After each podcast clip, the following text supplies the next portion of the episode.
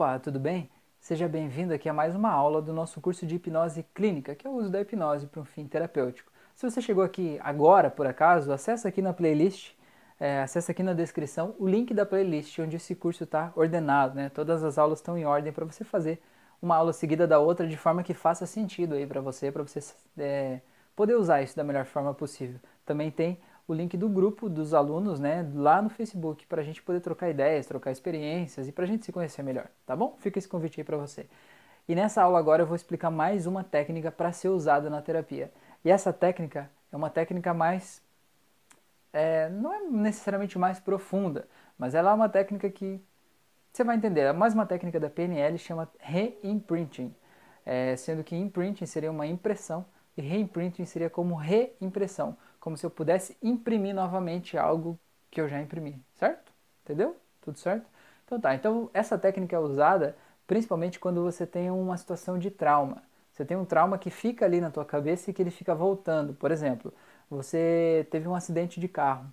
E aí você fica revivendo aquela cena na tua mente o tempo todo.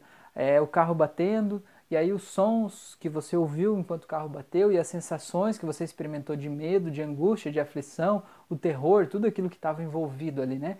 Então, se você buscar na tua mente, você tem uma tela mental, uma imagem daquela cena acontecendo, uma imagem visual que você viu, uma imagem auditiva, os sons que aconteceram, uma imagem sinestésica, né, que é basicamente a tua sensação de como você se sentiu naquele momento ali. O que é essa técnica do reimprinting? É a gente reimprimir aquela imagem. Então, é diferente da técnica de você transformar o problema em uma cor, uma luz, um som, né? transformar em uma fumaça e dar um fim naquela fumaça, aquela fumaça representando um sentimento ruim.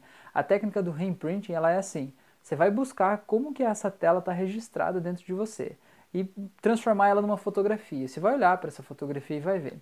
Então, o que você vai fazer? Você vai dizer para a pessoa mudar essa fotografia, certo?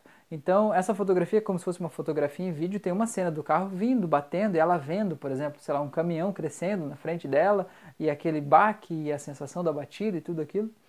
A gente vai mudar as, as impressões que ela tem arquivadas nesse momento, certo? Então, em vez de ela ver naquele momento da batida, em vez dela ver a cena ali do carro, você pode dizer assim: agora eu quero que você se imagine olhando de fora, como se você fosse um pedestre lá da rua e você visse o acidente acontecendo. Né? Diz para a pessoa: consegue imaginar isso? Então, o que, que acontece? Primeira coisa, já é um, um reframing, né? A gente está fazendo um reenquadramento, a pessoa não está mais vendo o acidente ali de, de alguém que está tendo uma experiência associada, ela está tendo uma experiência dissociada, como se ela estivesse vendo o acidente de outras pessoas. Já é o primeiro passo. E o segundo é que quando ela está olhando lá de fora, você pode ver assim, no momento em que ela vê a batida acontecendo, já vai mudar a representação visual que ela tem, porque ela não vai lembrar aqui de dentro do carro, ela vai lembrar olhando de fora, já é diferente. É, e outra coisa que, que pode mudar é o som, por exemplo, ah, escuta o som quando bate, como é que é esse som? Ah, o som é de lata amassando, som de batida, de, de freada de, de carro. Então assim, você vai trocar esse som. Você pode, por exemplo, naquela cena do carro bater, você pode fazer, a hora que o carro, em vez da pessoa lembrar da cena do carro batendo, ela pode lembrar do carro reconstruindo e voltando, como se estivesse passando o filme de trás para frente. E o barulho seria o barulho inverso, o barulho de rebobinar, por exemplo, entendeu? E as sensações que ela tem, uma sensação de alívio, de, de, de alívio no sentido de que sim, houve um acidente, mas eu sobrevivi, eu estou bem, entendeu? Para que ela possa lembrar daquela cena, não pelo terror do que ela viveu lá, mas pela leveza e a felicidade dela perceber que ela sobreviveu e que ela está bem, que está tudo certo nesse momento aqui agora, né? Então a gente muda a impressão mental que você tem do fato que aconteceu. Então, por exemplo, em vez do som da batida, você pode colocar, sei lá, uma música que você gosta para tocar ali, né? Como se estivesse ouvindo uma música na rádio ali naquele momento, fica tocando uma música que te faz bem, que te agrada, que é tranquilo.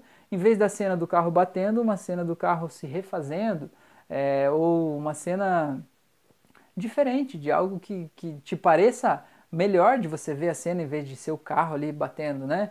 É, o carro como se ele estivesse batendo numa espuma, ele batendo e voltando, né? Para a pessoa não ver necessariamente o dano material acontecendo.